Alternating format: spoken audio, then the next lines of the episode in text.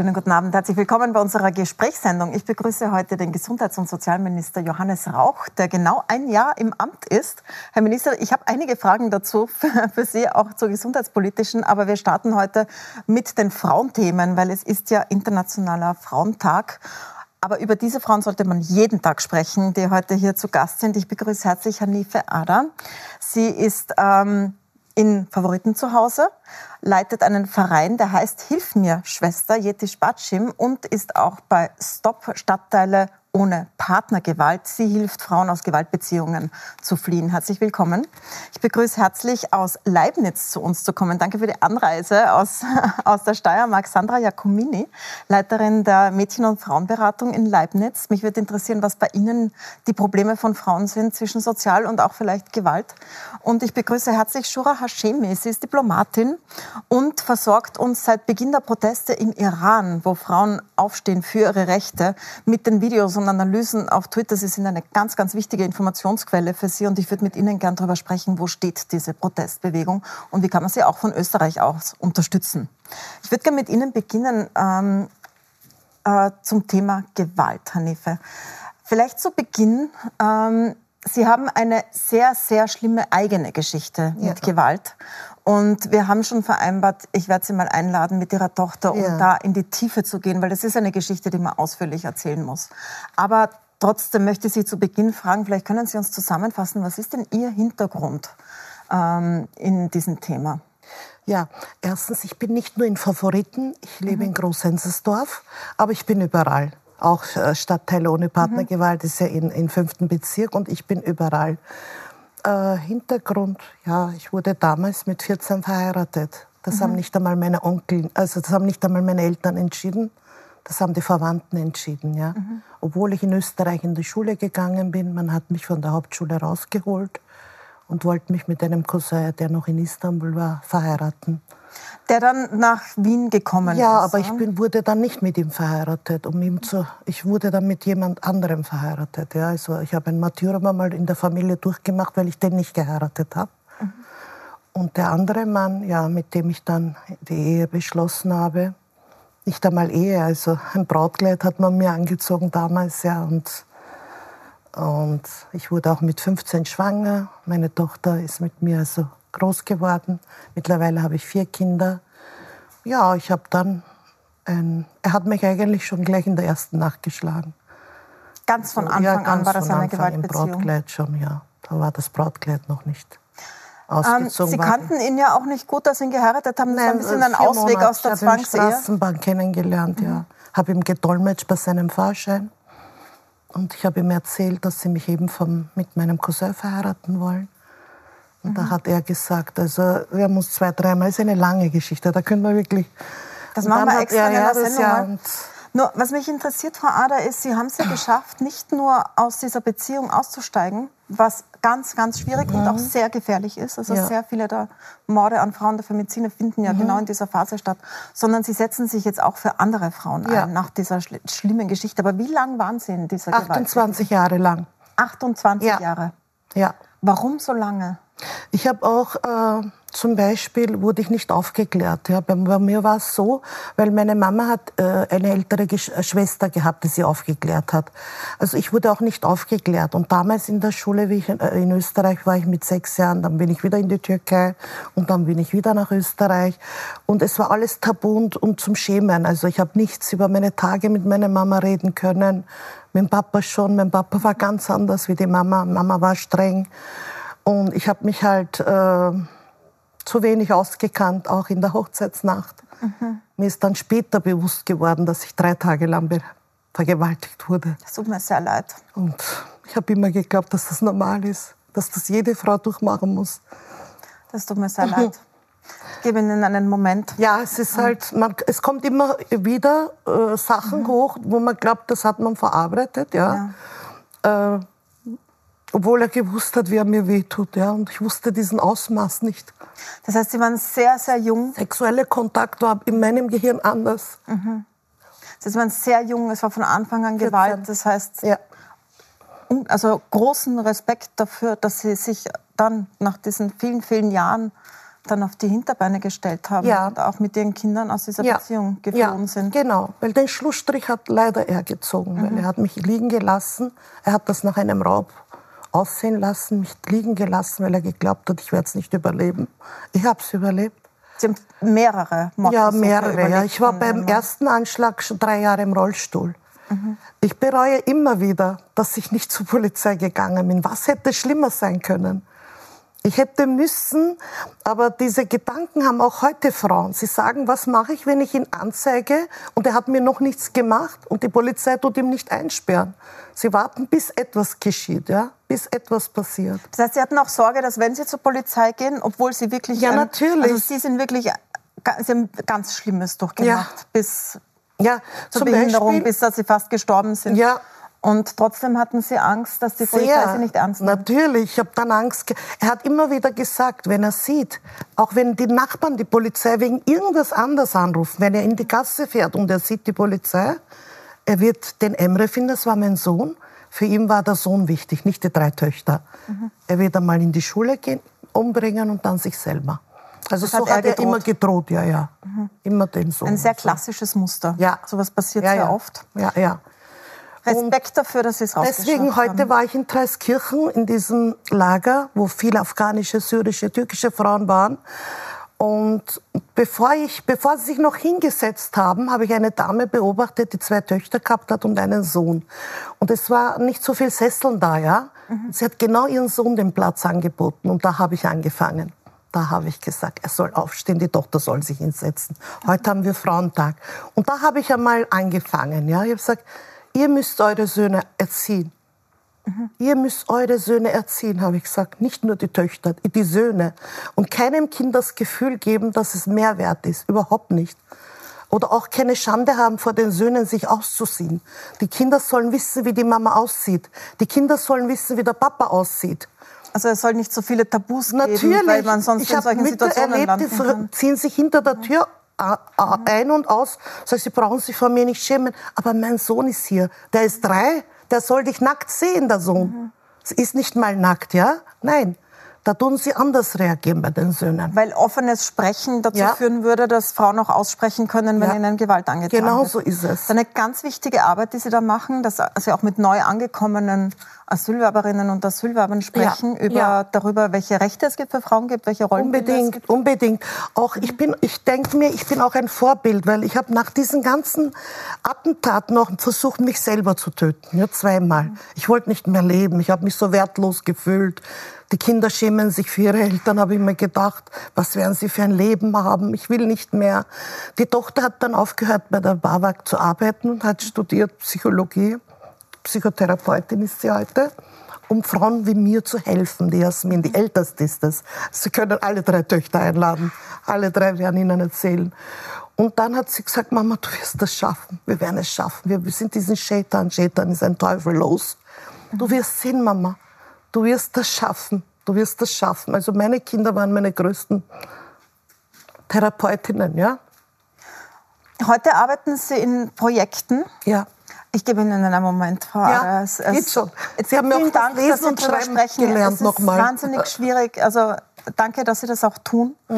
Ähm, sehr, sehr viele Frauen lang nehmen gedauert. sich ein Vorbild daran. Wir blenden jetzt auch die ganze Sendung drüber die Helpline ein und die Möglichkeiten Auch zu meine kontaktieren. Ähm, auch Ihre Nummer, wenn, Ja. wir, wenn wir im Artikel rein, reinschreiben. Das heißt, Tag also, wenn und jemand sich an Sie wenden will oder sich an eine Frauenhelpline wenden will und fragen will, wie geht's weiter, wie kann es Ja. weitergehen, dann, dann ist Die es jetzt möglich. Frauenhelpline ist dreimal die 0, drei, äh, die 2, dreimal die 0800, dreimal die 2, dreimal die 5. Ist Rund um die eingeblendet Uhr, in jeder uns jetzt. Sprache, ja. In jeder Sprache ist jemand da, der dir zuhört. Frau Ader, ich gebe Ihnen einen Moment Gerne. und äh, frage bei Ihnen mal nach, Herr Minister. Das ist leider kein Einzelschicksal. Und sehr, sehr viele Frauen sitzen nicht hier und sprechen drüber, leiden aber darunter, haben es vielleicht noch nicht geschafft, rauszukommen. Oder sie fliehen aus solchen Beziehungen und werden ermordet. Sechs Femizide allein heuer schon in Österreich. Also Frauen, die ermordet worden, weil sie Frauen sind.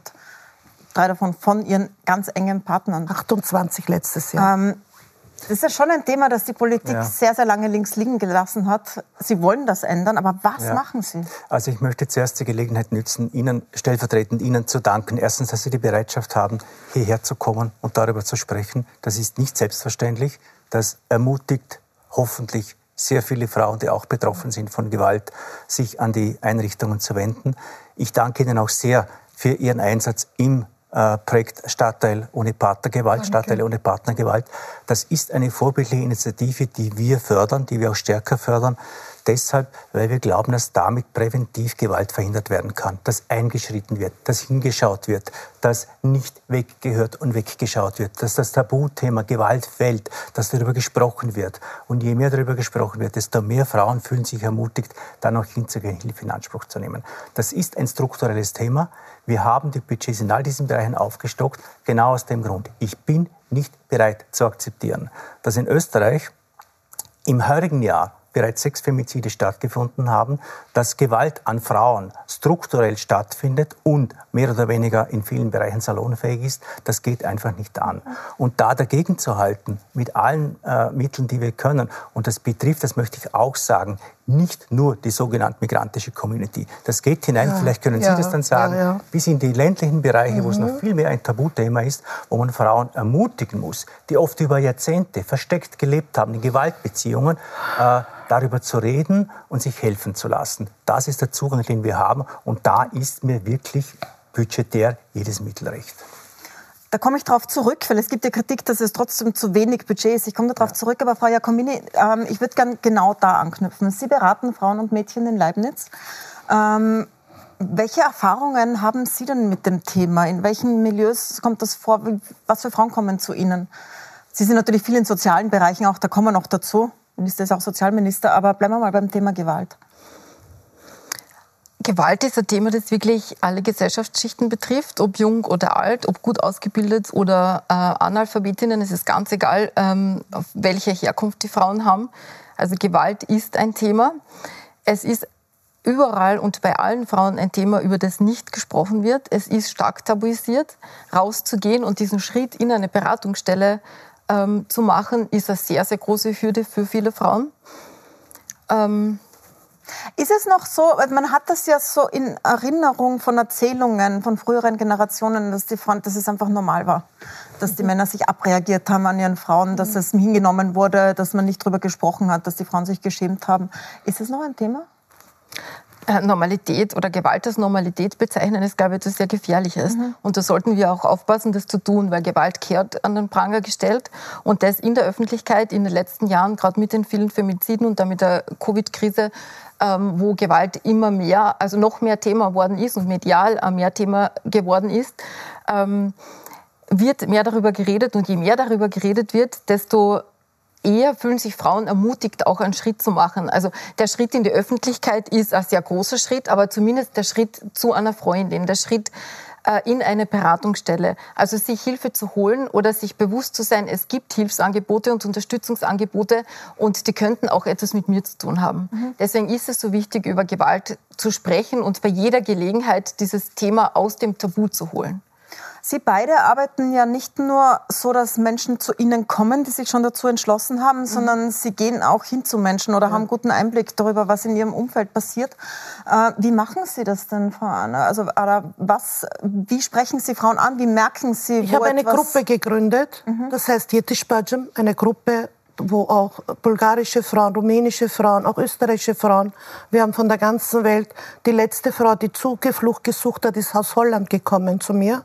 Die habe ich im Bahnhof äh, abgeholt und mhm. da waren auch also die Kinder hatten sogar, äh, hat man sogar Zigaretten auf den Schultern von dem Kind an der Stiefvater, der drogensüchtig war. Also es sind sogar Frauen vom Ausland, weil sie dieses Vertrauen zu mir haben. Die kommen zu mir und wir tun dann, ich mache in meine Community zum Beispiel, in unserer Gruppe eine Live, sagen wir immer im Facebook, das sind dann nur die Frauen. Ich bitte zum Beispiel Frauen, wer kann jetzt uns eine Frau, die zeige ich natürlich nicht, mit zwei Kindern für ein paar Tage aufnehmen, bis wir die Tickets verdient haben jetzt. Das hat jetzt mit Stopp nichts zu tun, das ist mein Verein, weil mein Verein finanziere ich vom Flohmarkteinkünften.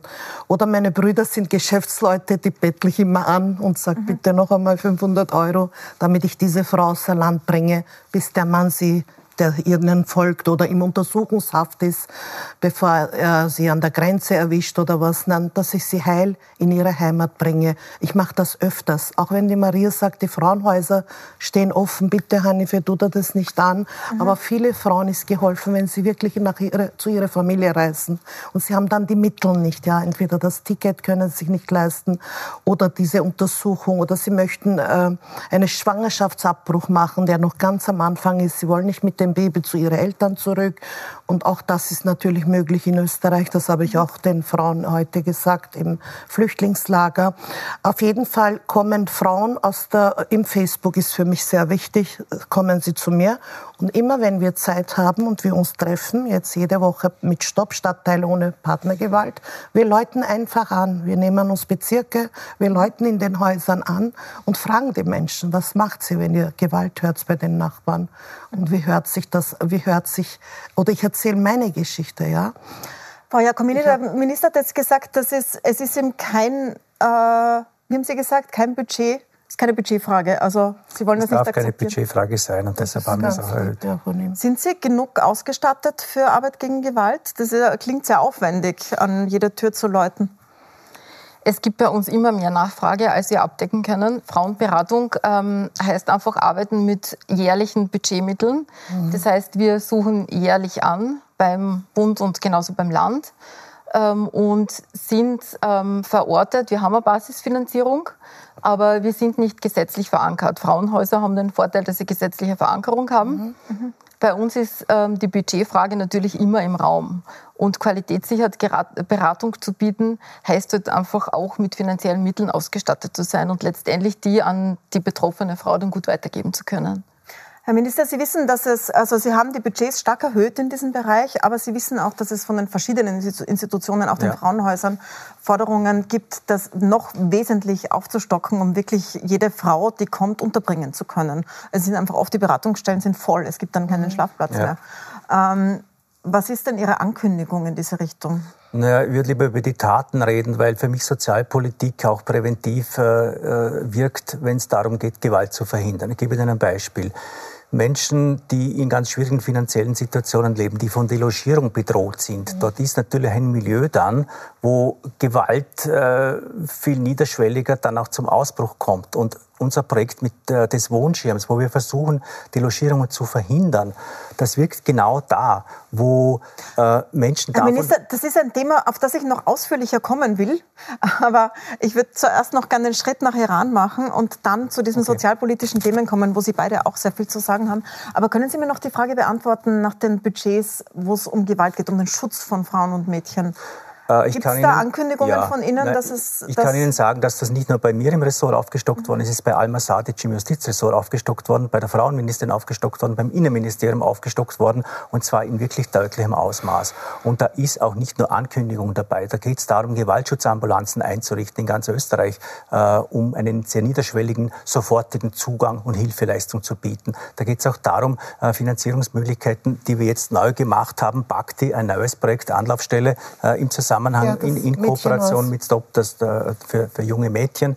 Äh, und in die Projekte hineinzukommen.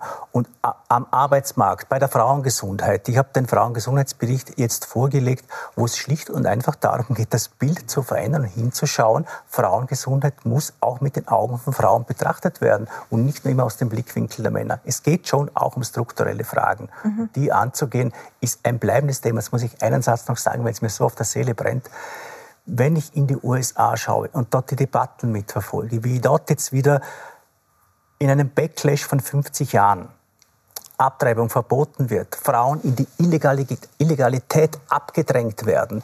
Und wenn ich höre, dass in Europa Bewegungen stattfinden, die sich dem auch wieder annähern äh, wollen, dann muss man dem mit aller Entschiedenheit entgegentreten. Es kann nicht sein, dass wir zurück ins Mittelalter äh, befördert werden von einer Gruppe, die für sich in Anspruch nimmt, äh, unter dem Siegel der, weiß ich nicht, äh, welcher, welcher Lehre, äh, Frauen zu drangsalieren. Ich halte das nicht aus. Ja? Und da dagegen aufzutreten, da bin ich dann sehr rasch beim Iran Iran auch, auch Partei zu ergreifen, die Stimme zu erheben und das als, als internationales Thema, eine internationale Verpflichtung auch zu sehen. Äh, das ist unsere Verpflichtung, die wir haben.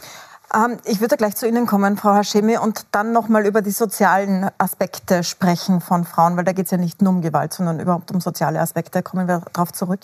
Aber ich möchte das aufgreifen. Im Iran findet seit äh, Monaten eine Art Revolution der Frauen statt, die, von der man jetzt nicht mehr so viel mitbekommt wie am Anfang, weil es anscheinend dort auch sehr schwierig geworden ist, mhm. äh, Videos rauszubringen, zu berichten darüber.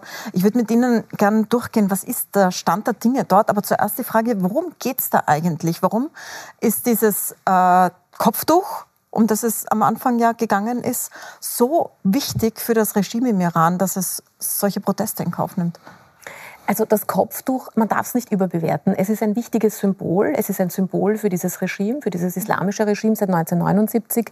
Und es wird im Westen vor allem ähm, als äh, ganz zentraler Faktor gesehen. Im Iran selbst geht es aber schon lange nicht mehr nur um das Kopftuch. Also es wird auch im Iran als Symbol gesehen für die Regierung. Das heißt, wenn das Kopftuch komplett fällt, wird wahrscheinlich auch das Regime irgendwann stürzen. Aber im Iran geht es mittlerweile um sehr viel mehr. Es geht um Demokratie, es geht um freie Wahlen, es geht um Selbstbestimmung, es geht aber auch um wirtschaftliche Gründe. Ja. Die Inflation ist so, dass man nicht mehr leben kann, die Arbeitslosigkeit ist hoch, die Umweltzerstörung ist fatal. Ähm, wir haben ein paar Videos rausgesucht, die zeigen, wie die Lage jetzt ungefähr ist. Ich würde Ihnen ganz zuerst eines zeigen von einem Mädchen, das auf der Straße geschlagen wurde, weil es offenbar das Kopftuch falsch getragen hatte. Das haben Sie uns mitgebracht. Was passiert denn da? Was sieht man da?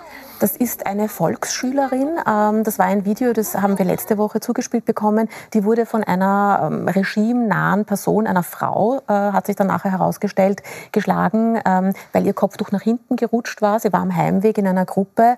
Und das ist eines dieser viralen Videos, die dann überall geteilt wurden in den iranischen Netzwerken und dann äh, bis zu uns quasi durchgedrungen sind. Und das hat für sehr viel Empörung gesorgt im Iran und natürlich auch außerhalb des Irans. Was wir jetzt sehr viel hören, sind äh, ganz schreckliche Giftgasanschläge auf äh, Mädchenschulen. Auch da haben wir ein Video, das, äh, mhm. das Sie uns rausgesucht haben. Vielleicht spielen wir das noch ein. Äh, was sieht man hier? Da sehen wir auch wieder Schülerinnen, äh, das sind äh, Gymnasialschülerinnen vor ihrer Schule. Ähm, es hat wieder eines dieser Giftgasangriffe stattgefunden innerhalb der Schule. Die werden dann immer rausgebracht, die äh, Mädchen oder jungen Frauen in den Schulhof. Viele werden dann, man sieht auch im Hintergrund die Rettungswegen, viele werden ins Krankenhaus gebracht. Ähm, zu diesen Giftgasangriffen muss ich aber dazu sagen, wir bekommen diese Videos schon seit November, also schon seit mehreren Monaten.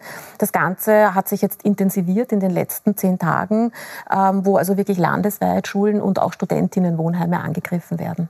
Was äh, von außen betrachtet unglaublich ähm, inspirierend ist, aber auch fast Angst macht, wenn man es anschaut, ist, wie mutig diese Mädchen und Frauen auf die Straße ja. gehen. Und wie groß die Demonstrationen sind, obwohl die Repression so stark ist. Sie haben uns auch eines mitgebracht von diesen Demonstrationen, die am Freitag immer stattfinden. Jetzt wissen wir ja, es sind schon so viele inhaftiert worden. Mhm. Äh, woher nehmen die Frauen und Mädchen diesen Mut? Und auch Männer? Ich glaube, der Mut ähm, hat viel damit zu tun, dass sie einfach seit 44 Jahren, dass diese gesamte Gesellschaft seit 44 Jahren ganz stark unterdrückt wird. Und diese jetzige Generation, die da auf die Straße geht, diese berühmte Generation Z, diese sehr jungen Menschen, die halten das einfach nicht mehr aus. Das ist jetzt die dritte Generation seit der Islamischen Revolution. Das sind ganz junge Menschen, die mit digitalen Medien groß geworden sind, die wissen, die einfach ganz genau wissen, wie, wie frei ihre Altersgenossen und Genossinnen sind und die das auch für sich beanspruchen. Die Repression ist allerdings wirklich brutal. Also es sind ja, ja schon mehrere Menschen hingerichtet worden. Wie ist denn da der Stand von denen, die inhaftiert sind? Es sind äh, bis jetzt vier junge Männer hingerichtet worden, die auf Demonstrationen waren. Allen vieren wurden natürlich Morde und dergleichen angelastet. Ähm, wir, äh, also wir schätzen, dass ungefähr 100 Personen, mehr oder ein bisschen mehr oder weniger, äh, gefährdet sind, auch hingerichtet zu werden. Ähm, da finden Scheinverfahren statt äh, und die Leute werden wegen Nichtigkeiten zum Tod verurteilt. Ähm, wir haben deswegen weltweit, also nicht nur in Österreich, auch in Deutschland, in den USA, versucht, diese politischen Patenschaften mhm. zu etablieren. Das ist einfach ein, ein Zeichen, eine, eine symbolische Hilfe auch. Nützt das was? Weil es sind ja auch ähm Österreichische Abgeordnete haben ja. solche Patenschaften übernommen. Merkt man das dort im Iran? Hat das einen Einfluss? Ähm, ich glaube schon. Ich glaube, dass es das Regime unter Druck setzt. Und im Moment ähm, ist tatsächlich eine Art äh, informeller Hinrichtungsstopp. Es wurden jetzt schon einige Zeit lang, wurde niemand hingerichtet, zumindest kein äh, Demonstrant. Ähm, es kann natürlich im Endeffekt, im Endeffekt nicht alles verhindern, aber es ist, glaube ich, ein Mittel, um Druck zu machen. Herr Minister, was kann die österreichische Regierung tun? Die Worte haben wir gehört, die Solidarisierung, aber was, wie können Sie stärker Druck aufbauen auf dieses Regime im Iran? Es geht wohl nur dadurch, Druck aufzubauen und die Dinge anzusprechen. Es ist ja Annalena Baerbock in Deutschland äh, sehr belächelt worden oder ausgelacht worden, fast wie sie von feministischer Außenpolitik gesprochen hat. Genau das nämlich den Finger darauf zu legen und die Stimme zu erheben und den Fokus auch darauf zu setzen, wie ist die Situation der Frauen im Iran und in anderen Ländern. Und wenn, wenn dort strukturelle Unterdrückung, Repression stattfindet, dann muss das angesprochen werden, und zwar unabhängig davon, ob allenfalls wirtschaftliche Interessen davon betroffen sein könnten oder nicht. Ja? Äh, ich halte das, das Abwägen, wir dürfen es nicht ansprechen, weil möglicherweise wir dann einen wirtschaftlichen Schaden erleiden, für extrem kurzsichtig. Weil auf Sicht oder auf Dauer wird uns das insgesamt schaden. Und eine freie Welt wird nur dann frei sein, äh, wenn sozusagen die, die, die Menschenrechte universal über die gesamte Welt auch eingehalten werden. Die sind nicht verhandelbar. Die sind nicht verhandelbar. Und dafür einzutreten, ist erste und nobelste Aufgabe oder muss erste und nobelste Aufgabe sein, auch in der Außenpolitik. Frau Jacomini, man, man, blickt jetzt auch auf den Iran mit dem Gefühl, bei uns sind wir so, so viel weiter. Zum Glück gibt es diese Regeln bei uns tatsächlich nicht. Aber ich habe auch oft den Eindruck, dass das Menschen entlastet zu denken, so, wir in Österreich haben diese Probleme nicht, dort haben die die Probleme, weil das sind muslimische Gesellschaften.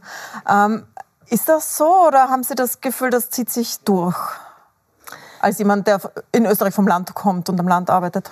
Wie Sie sagen, ich komme äh, aus dem Süden der Steiermark, aus Leibniz und wir sind in einem sehr ländlichen Raum. Frauenberatung im ländlichen Raum heißt auch für mich, Infrastruktur aufrechtzuerhalten im ländlichen Gebiet, weil ähm, wenn wir Frauen quasi das Land verlassen, dann stirbt das Land, also bekanntlicherweise.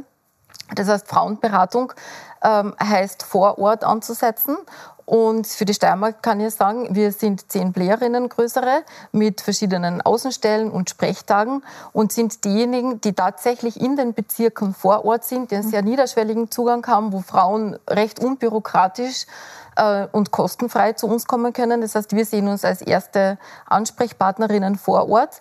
Und ich vergleiche das immer mit einer Ärztinnen oder Praxis, Hausärztinnenpraxis, wo wirklich alle ähm, Frauen aus, und Mädchen aus der Region hinkommen können.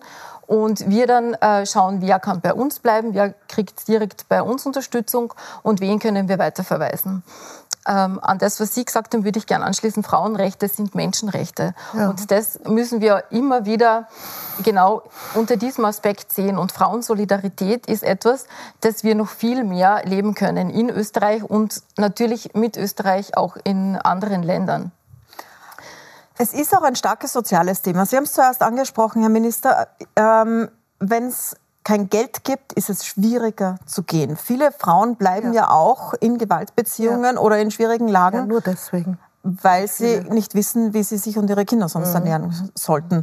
Ich würde da gern weitersprechen und ähm, nochmal mit Ihnen äh, weitermachen. Wie viele Frauen in Ihren Communities, mit denen Sie zu tun haben, trifft das denn, dass sie gar nicht ökonomisch die Möglichkeit sehen zu gehen? Viele. Viele. Sie sind abhängig von dem Mann, wegen Visum, wegen Aufenthalt, äh, also das Finanzielle, alles Mögliche.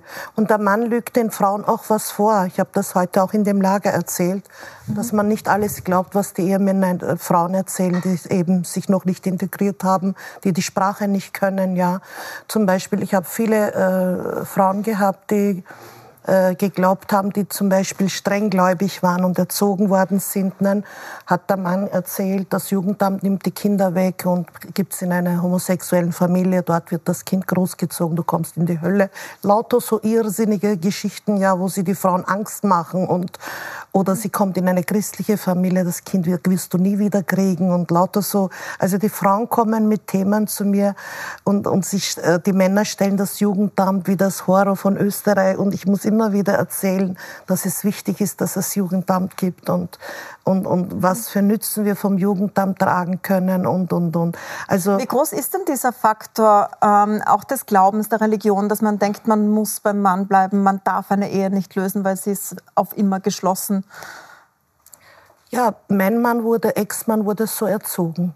Mhm. Man zieht das Brautkleid an und das dann Kefen. Kefen ist das, wenn Muslimische begraben werden, Menschen, die ziehen auch was Weißes nach dem rituellen Waschen. So das heißt also, das eigene Leben erzogen worden. Ja, so mhm. ist der erzogen worden. Ja. Ich sage das oft in, in meiner Live-Show. Ich sage immer, das dürft ihr euren Töchtern nicht sagen, dass sie das Kefen anziehen müssen. Dann dürfen sie gehen. Ihr müsst einen Schlüssel, ihr müsst einen Sack bauen unterm Brautkleid und den Hausschlüssel reingeben. Meine Tochter, du kannst immer wieder zurückkommen. Mhm. Das sage ich immer wieder.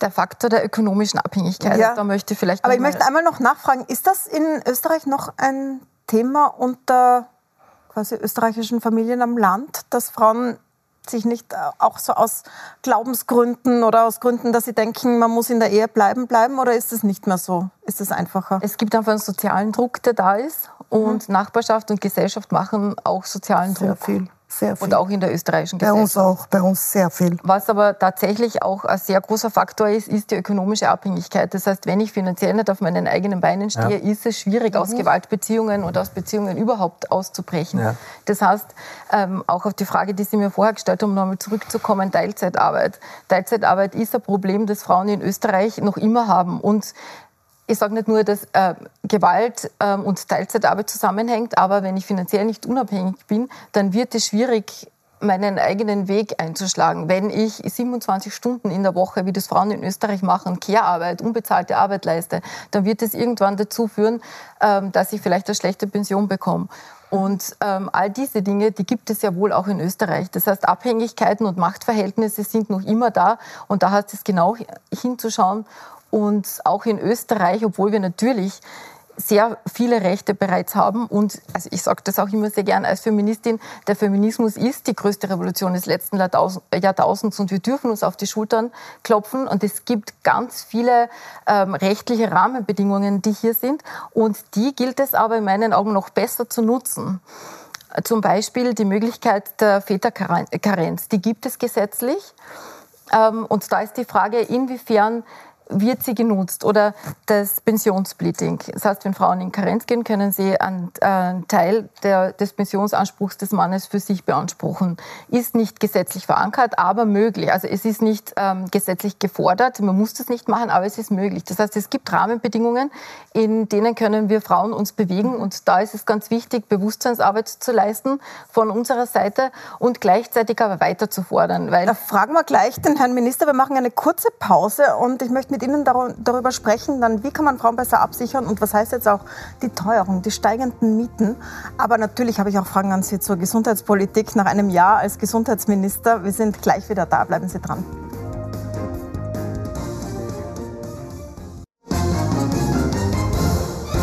Willkommen zurück bei unserer Gesprächssendung. Meine Gäste heute sind der Gesundheits- und Sozialminister Johannes Rauch, Hanife Ada, die schon sehr, sehr eindrücklich geschildert hat, wie sie sich aus einer Gewaltbefreiung, äh, Gewaltbeziehung befreit hat und selbst auch äh, Frauen jetzt berät. Sandra Jacomini von der Frauen- und Mädchenberatung in Leibniz in der Steiermark und Shura Hashemi, die uns, sie haben uns schon ähm, sehr gute Einblicke geliefert in die Frauenrevolution, die im Iran gerade abläuft. Und wir waren gerade beim Thema in Österreich die soziale Lage von Frauen. Frau Jacomini, was ist denn Ihre Forderung? Sie haben schon geschildert, es ist die soziale Lage, die Frauen in solchen Beziehungen festhält. Was wäre Ihre Forderung an den Sozialminister? Also Frauenthemen gehen sehr oft Hand in Hand mit sozialen Themen. Aus unseren Beratungen weiß ich, dass ähm, Wohnen ein sehr großes Thema für Frauen ist. Das heißt, kann ich mir Wohnraum noch leisten? Oder Working Poor ist ein Thema. Das heißt, Frauen, die arbeiten und arbeiten und sich trotzdem das alltägliche Leben nicht finanzieren können. Ich nehme mal gleich das Thema Wohnen, Herr Minister. Die, die Regierung hat eine Mietbreitbremse diskutiert, aber die ist irgendwie implodiert. Also man sieht sie nicht, sie ist nicht beschlossen worden.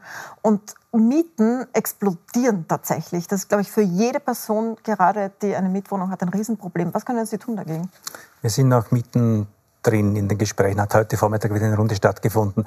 Also was haben wir gemacht? Zunächst ein Notprogramm aufgesetzt mit 130 Millionen Euro, den Wohnschirm aufgespannt, wo äh, Mieterinnen und Mieter die Möglichkeit haben, die von Delogierung bedroht sind, das abzuwenden. Warum machen wir das? Weil das kostengünstiger ist, auf jeden Fall jemanden die Wohnung zu erhalten, als die Leute aus der Wohnung zu schmeißen. Und das ist auch die Verhinderung von Traumata. Eine, eine, eine Alleinerziehende mit zwei Kindern jetzt der Wohnung geschmissen wird, weil sie die Rechnung nicht, nicht mehr bezahlen kann, das ist ein lebenslanges Trauma für die Kinder. 6000 äh, Frauen schon geholfen. Aktuell in diesem Programm wird der aufgestockt, jetzt um den Energieschirm Anschlussperspektive Wohnung zu bekommen. Was wir brauchen in Österreich, das teile ich, ist ein Wohnbauprogramm, das tatsächlich leistbaren Wohnraum in viel größerem Ausmaß zur Verfügung stellt, auch außerhalb von Wien. Das es ist jetzt aber längerfristig. Aber was jetzt akut äh, droht oder vor der Tür steht, sind neuerliche Mieterhöhungen. Es waren letztes Jahr schon zwei und jetzt ja. kommen noch einmal acht Prozent drauf. Für viele Leute geht das einfach nicht mehr. Also es ist der Strom, es, ist, es sind die Mieten und deshalb äh, reden wir darüber, die äh, Richtwertmieten äh, eben nicht zu erhöhen. Aber was ist da der Stand, Herr Minister? Sie sind Sozialminister, Sie müssen ja ein Ziel haben für ja, Selbstverständlich, die äh, Mietpreisbremse herzubekommen. Aber wo, wo hängt das? Naja, an unterschiedlichen Interessen. Ich äh, bin sozusagen Vertreter, Vertreterin derjenigen, die die Mieten nicht bezahlen können und nicht der Vertreter, die vermieten. Also ich bin sozusagen Anwalt derjenigen, Aber wer ist dann der Vertreter bezahlen. der Vermieter naja, und was das ist in, der, in, einer, in einer Koalition rasch aufgestellt. Ja. Die ÖVP ist eher die Vertreterin des Eigentums und ich bin eher der Vertreter derjenigen, die auf Mieten angewiesen sind. Und deshalb ist mein Job, äh, dafür zu kämpfen, dass eben diese Mietpreisbremsen kommen. Deshalb habe ich den Wohnschirm auf 130 Millionen Euro aufgestockt.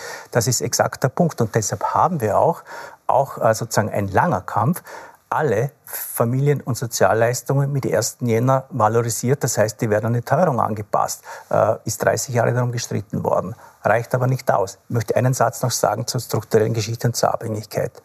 Frauen können dann aus dieser Abhängigkeit herauskommen, wenn auch am Land, auch in den Bundesländern, endlich die Kinderbetreuungsplätze auf ein Niveau ausgebaut werden, das wir auch in Wien zum Beispiel haben. Und da kann man nicht hergehen, wie jetzt der Landeshauptmann von Vorarlberg, und sagen, das muss mit Augenmaß und Hausverstand gemacht werden und da muss man sich zurückhalten. Das hat mich wirklich wütend gemacht, weil den Frauen auszurichten, die in dieser Abhängigkeit sind, die nur dann Familie und Beruf, Kinder und Beruf unter einen Hut bekommen können, wenn es bitteschön diese Kinderbetreuungsangebote gibt, die müssen einfach Platz greifen. Ähm, was, Sie kommen ja aus Vorarlberg, haben Sie ihn angerufen? Naja, meine Kollegin, die das so hatte bis zur letzten Wahl, hat äh, die Kinderbetreuungsplätze massiv aufgebaut. Jetzt ist es so wieder bei der ÖVP, wo man versucht, auf die Bremse zu steigen, entlang des Argumentes, die Gemeinden müssen das finanzieren und die haben das Geld nicht. Das halte ich für ein vorgeschobenes Argument. Äh, und da sind wir natürlich dabei, die Dinge anzuschieben, auch über den Hebel von Bundesgeldern. Äh, Nochmal eine Nachfrage zur Mietbremse. Kommt die jetzt oder kommt die nicht? Was ist Ihre Einschätzung? Wo, wo stehen diese Verhandlungen? Ich äh, bin ein Kämpfer dafür. Ich kann Ihnen nicht, bei, wie, wie, bei vielen Verhandlungen, die wir führen, auch in der Koalition, nicht sagen, wie das dann äh, letztendlich ausgeht. Das Gespräch heute war konstruktiv. Äh, ich gehe jetzt einmal davon aus, dass wir zu einer, einer Einigung kommen, weil es ja darum geht, nicht die Mietpreiserhöhungen gänzlich auszusetzen oder zu beseitigen, aber sie zumindest in vertretbaren Etappen äh, einzuteilen. Was heißt vertretbar in Drei Prozent pro Jahr und nicht 8 Prozent jetzt mit 1. April. Das ist der Punkt. Sind Sie zuversichtlich? Äh, grundsätzlich immer, aber es braucht, das ist das Bohren dicker Bretter und ich, ich vertrete einfach den Standpunkt, äh, Wohnen ist ein Grundrecht, Wohnen ist ein Menschenrecht und kann sich, da kann es nicht darum gehen, die Profite einzelner Gruppen ins Zentrum zu stellen. Ja? Äh, Wohnen ist ein Grundrecht, Spekulation oder Gewinnvermehrung nicht. Das ist meine Haltung dazu. Wir kommen äh, nochmal auf die Frauenthemen zurück. Ich habe an Sie, Herr Minister, nach einem Jahr im Amt noch ein paar Themen zur Gesundheitspolitik. Ja. Ähm, aber zuerst mal vielleicht die Frage, jetzt sind Sie ein Jahr im Amt, Ihre zwei Vorgänger haben hingeworfen. Wie schaut es bei Ihnen aus? Bleiben Sie uns erhalten oder wie geht es Ihnen so? Ich denke schon, es geht mir gut. Und sind Sie auch so betroffen von äh, Hasskampagnen und Angriffen Ihrer ja, Vorgänger, schon, die ja nicht zuletzt deswegen hingeworfen Ja, das war haben? schon äh, entlang der beiden Pole natürlich immer wieder Thema. Aber mein Zugang ist ja jetzt Österreich Österreich aus der Pandemie herauszuführen, es überzuführen, ein Regelsystem da Ruhe hineinzubekommen. Und die jetzige große Krise, die wir haben, ist die Sozialpolitik, ist die Wohnungspolitik, ist die Teuerung. Und da jetzt mit derselben Vehemenz hinzuschauen, hinzugreifen, das ist mein, mein Herzensanliegen und dafür bin ich da und dafür bleibe ich auch da. Ähm, da fühlen sich viele, die äh, Risikogruppen sind, ein bisschen oder nicht nur ein bisschen, sondern sie fühlen sich da zurückgelassen. Die konnten bisher zum Beispiel in Wien zumindest mit der Straßenbahn fahren, weil sie sich darauf verlassen konnten, dass alle Masken tragen. Ähm, oder sie konnten ihre Kinder in die Schule schicken, ohne Angst zu haben, weil die infizierten Kinder daheim geblieben sind. Das ist jetzt nicht mehr so. Was sagen Sie denn denen, die jetzt wirklich sich einschränken müssen, weil sie es nicht kriegen dürfen? Und es ist ja nicht so, dass wir kein Corona mehr hätten, sondern es gibt ja wirklich viele Fälle gerade. Habe ich ja gesagt, Corona wird, wird also das Virus wird bleiben, aber die Pandemie nicht mehr in diesem Ausmaß. Mhm. Äh, es ist jetzt in ganz Europa so, dass dort in einen Normalzustand übergegangen wird. Natürlich gibt es die Möglichkeit, sich zu schützen. Es wird auch weiterhin die Möglichkeit geben, äh, sich äh, bei Ärztinnen und Ärzten impfen zu lassen, die Corona-Medikamente zu bekommen. Und ja, natürlich schauen wir auch mit Sorgfalt drauf, was sich tut. Wir haben das Abwassermonitoring dauerhaft verankert und ausgeweitet, wissen also schon, was sich abbildet.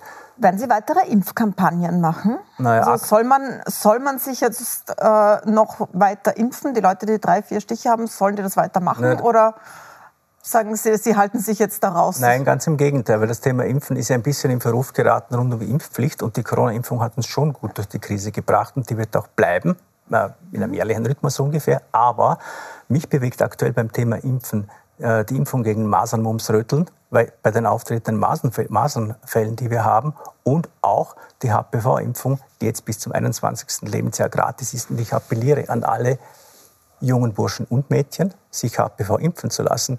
Damit kann tatsächlich schwere Erkrankung verhindert werden. HPV ist eine Impfung gegen Gebärmutterhalskrebs, um noch dazu zu sagen, weil es ist keine Impfung nur für die Frauen und Mädchen, so sondern es, es sind die Männer und die Burschen, die es übertragen. Können, und auch Burschen können aufgrund HPV ganz unschöne äh, Geschwüre im Anal- und Genitalbereich bekommen. Zahlt das die Kasse? Das zahlt jetzt die Kasse bis zum 21. Lebensjahr. Mhm.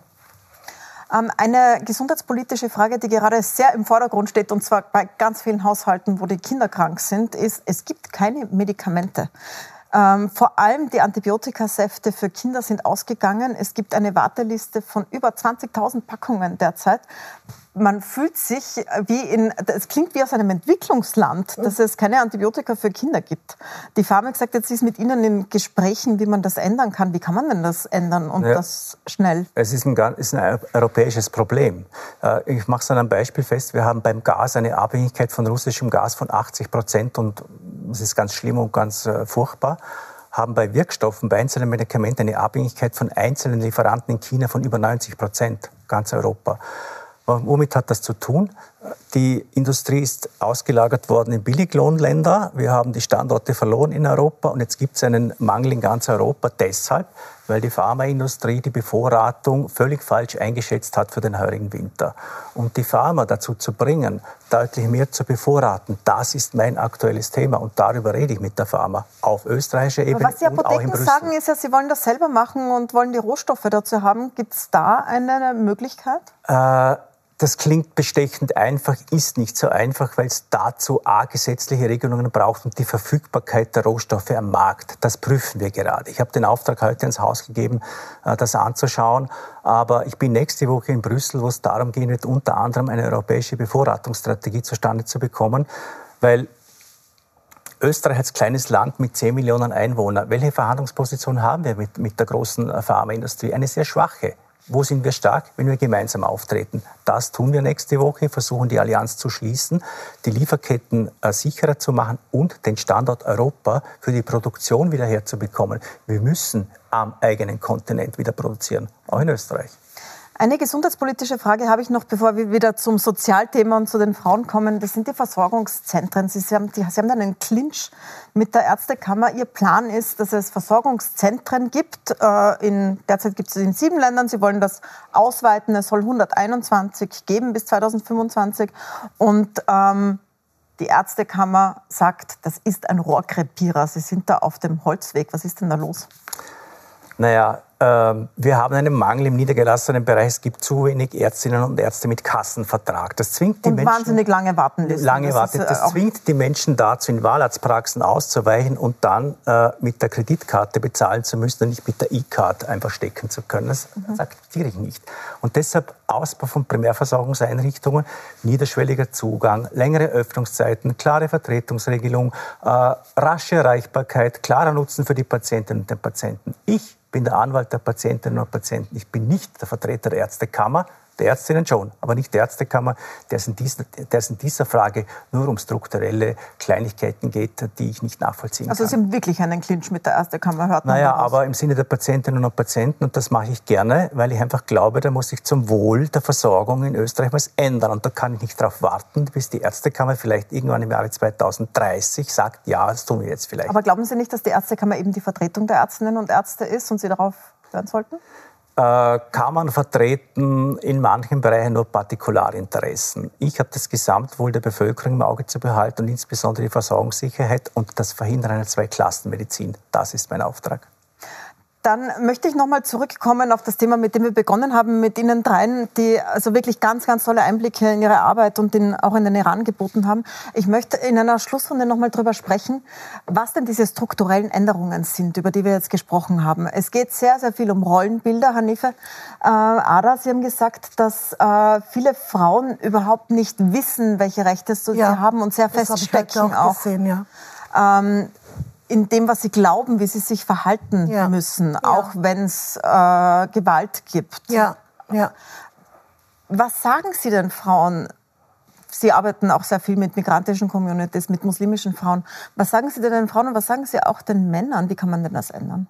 Ja, ich äh, spreche junge Männer an immer wieder und, und erzähle ihnen, wie wichtig, wie wichtig die Rolle einer Frau ist im Leben jetzt, wenn sie sich entscheiden, mit 18 sich zu verloben und so mit 19 zu heiraten und so, ja. Aber äh, was wollte ich sagen? Ich habe die äh, Mädchen, die in Österreich geboren worden sind hier, die haben, die kennen sich eh gut aus, ja. Die sind integriert, die wissen, sie wissen, wie man sich scheiden lässt, wo man hingeht, welche Beratung sie holen. Aber es sind meistens Frauen, die nach Österreich geheiratet haben, die meistens niemand haben, ja. Das sind oft Mütter, die irgendwelche drogensüchtige Jungs, also nach Rumänien oder nach Türkei, ich will nicht nur unser Land, ja, es ist, mhm. verschiedene Frauen kommen zu mir, die glauben jetzt, wenn sie jetzt ein Mädchen holen, die verheiraten und ein Kind noch ins Spiel kommt, dass äh, diese junge Frau das Leben von dem Sohn der, äh, den sie nicht verändern konnte, schlecht erzogen hat oder in falsche Kreise geraten ist, der Sohn, dass das Mädchen sie ändern kann, ja. Und solche Mädchen betreue ich. Das heißt, die haben nachher niemanden, die haben kein Nein, Umfeld sie haben und niemanden. Sie haben und es wird ihr alles äh, vorgelogen. Es wird sie haben ja auch ähm, rechtliche Abhängigkeiten oft, Herr Minister. Ich habe eine junge Frau gehabt, die geschlagen wurde, weil sie nicht schwanger wurde. Man hat dann zum Schluss gesehen, dass das Fehler an ihm gelegen ist und nicht an ihr dass sie zwei Jahre nicht schwanger wurde, wurde sie immer wieder misshandelt von ihm. Also ich kann Ihnen Geschichten erzählen. Also und es ist nicht nur äh, nicht nur der Ausländer tötet, ja. Es ja. waren genug österreichische Mörder auch darunter. Es, der Mann tötet, egal wo er herkommt, er tötet, ja. Es war sogar ein Polizist darunter. Ne? Mhm. Es ist, äh, ich habe mal. Äh, es ist sehr gut, dass Sie das ansprechen, weil äh, man schiebt es ja gern nein, auf nein. Ausländerfamilien, wenn man sich die Statistik ich ansieht. Einen Anwalt gekannt, der seine Frau geschlagen hat. Auch ein Richter hat seine Frau geschlagen. Es ist äh, Männer schlagen ihre Frauen. Ja, aber das haben Sie sehr gut klargestellt. Es ist vollkommen egal, aus welcher gesellschaftlichen Schicht oder welche gesellschaftliche Schicht man da anschaut. Es kommt nicht aufs Einkommen, nicht auf die Herkunft, mhm. äh, nicht auf den Status an. Manchmal das nicht einmal auf die ist, Bildung. Ja. Das ist allgegenwärtig und das möchte ich auch sagen. Ja? Und es braucht auch eine Veränderung in den Köpfen. Man muss, also man muss auch Männer- und Bubenbilder verändern, ja, äh, damit die nicht sozusagen die Vorstellungen, die sie mitbekommen, ja. dann von zu Hause einfach ja. weiterführen. Und es darf nicht einreißen, dass Gewalt akzeptiert wird. Nicht gegen Frauen und auch nicht Nachsatz gegen Kinder. Gewalt gegen Kinder ist ebenso ein Tabuthema. Wir machen jetzt eine große Kinderschutzkampagne auch dazu. Mhm. Ja. Frau Hashemi, wenn man sich das, ähm, die, die, Demonstrationen im Iran ansieht, dann denkt man sich, Wahnsinn, wie mutig diese Mädchen und Frauen dort sind und wie wenig eigentlich in Österreich, obwohl es nicht diese Art von Problemen gibt, nicht diese Regeln, aber wir haben ja gehört, wie groß die Probleme sind. Ähm, wie sehen Sie das denn jetzt als Österreicherin mit persischen Wurzeln? Mhm. Was kann man sich denn holen von dort an Inspiration? Ähm, also man kann sich von den iranischen Frauen und Mädchen auf jeden Fall diese Bereitschaft zum Widerstand abschauen. Ähm, die sind unglaublich mutig, die riskieren unglaublich viel. Also das muss man natürlich in Österreich nicht riskieren und das ist auch gut und wichtig so. Ähm, aber ja, also dieser Freiheitskampf, den die führen, wo es ja teilweise um ganz fundamentale Werte mhm. geht, den kann man sich auf jeden Fall, also das, das Bewusstsein kann man sich auf jeden Fall abschauen, finde ich, weltweit. Was man auch dort merkt, ist, es geht nicht darum, wie die Frauen sich verhalten, sondern es geht sehr stark darum, auch wie die Männer sich verhalten. Mhm. Das ist ein ganz, ganz, es sind viele Männer auch, die jetzt inhaftiert ja. sind. Ja. Und damit würde ich zum Schluss gerne zu Ihnen kommen. Sie machen Frauen- und Mädchenberatung. Feministische Themen, Frauenthemen spielen sich oft dann unter Frauen ab, sozusagen. Nicht hier jetzt, wir haben einen Minister hier. Ähm, was ist denn die Botschaft an die Männer? Wie müssen die sich denn damit befassen und was hätten sie davon? Also für mich geht es immer darum, über den Tellerrand zu schauen und auch als Österreicherin mutig zu sein. Und zwar mutig genug, gemeinsam mit den Männern in Richtung einer, einer solidarischen und gleichberechtigten Gesellschaft zu gehen. Und gleichzeitig aber nicht ähm, im Verdruss hängen zu bleiben, sondern weiterhin zu fordern. Und was würde oder wie anders würde die Welt in Österreich aussehen, wenn es endlich eine Frauenquote gäbe? Und was ich mir tatsächlich wünsche, ist ähm, irgendwann da zu sitzen und zu wissen, Kategorie, äh, die Geschlecht ist nicht die bestimmende Kategorie in unserer Gesellschaft. Dann danke ich Ihnen sehr herzlich. Danke für die Einblicke. Danke auch für die sehr persönlichen Einblicke. Was ich mir noch wünschen würde, mhm. nach einer Wegweisung zum Beispiel, dass einmal auch eine Streife vorbeifährt dort, ja, um Mehr Schutz zu schrecken, ja, weil wir haben viele Frauen, die sich immer noch nach der Wegweisung fürchten, ja.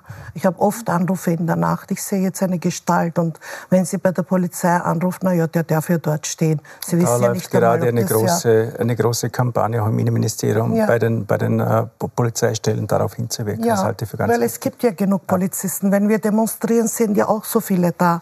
Und warum kann man eine Frau mit zwei Kindern nicht beruhigen, indem man vielleicht Streife fährt, wenn eben so eine gefährliche Attentat verübt wurde? Ja? Darf ich einen letzten Satz noch zum Weltfrauentag sagen? Bitte, aber ich habe auch noch eine Frage an Sie. Okay. Ja, okay, ja. Ich möchte noch was aufgreifen, was Sie gesagt haben, Väterkarenz. Man weiß, dass Männer, die mehr Arbeit mit Kindern verbringen, die Zeit verbringen, die Pflegearbeit machen, auch weniger gewalttätig sind. Ja. Und dass die Familien gleichberechtigter sind, auch ökonomisch. Warum gibt es da so wenig Initiativen oder auch Zwang, wie es in anderen Ländern ist? Naja. In Island muss man das machen. Ja, da würden Sie bei mir offene Türen einlaufen, aber das ist nicht mehrheitsfähig. Ich glaube das auch, dass die gesetzlichen Rahmenbedingungen einfach so, so sein müssen. Aber das fängt schon an äh, bei der Veröffentlichung der Gehaltsdaten, also Gehaltstransparenz. Ja, wo, das ist in anderen Ländern vollkommen normal. Äh, und da müssen wir einfach daran arbeiten, die Dinge klar am Tisch zu legen, transparent zu machen, Bewusstsein dafür zu schaffen äh, und im Prinzip äh, den den Kampf auf allen Ebenen zu führen. Das Aber das heißt, Sie wären für verpflichtende Väterkarenz? Ja, ich bin natürlich dafür, dass die äh, Rahmenbedingungen. Wir haben bei uns in der Partei die, die Quote eingeführt, schon ewig. Ja? Nur deshalb gibt es bei uns klarerweise äh, eine, eine, eine 50-50 Aufteilung der Jobs zwischen Männern und Frauen. Sonst gäbe es das nicht. Das brauchen wir in den Führungsetagen, äh, bei der Karenz, bei der Verpflichtung, gemeinschaftliche Arbeit zu leisten und all die Dinge mehr. Und jetzt bin ich bei dem Satz, den ich zum Frau Weltfrauentag noch loswerden wollte. Den muss ich einfach loswerden aufgrund meines Alters. Äh, und das sage ich als, als Grüner über eine Sozialdemokratin. Ohne Johanna Donal wären wir in diesem Land und diesem Staat nicht so weit. Und das ist mir einfach ein Anliegen, das ganz bewusst an diesem Weltfrauentag auch noch einmal hier hereinzuholen.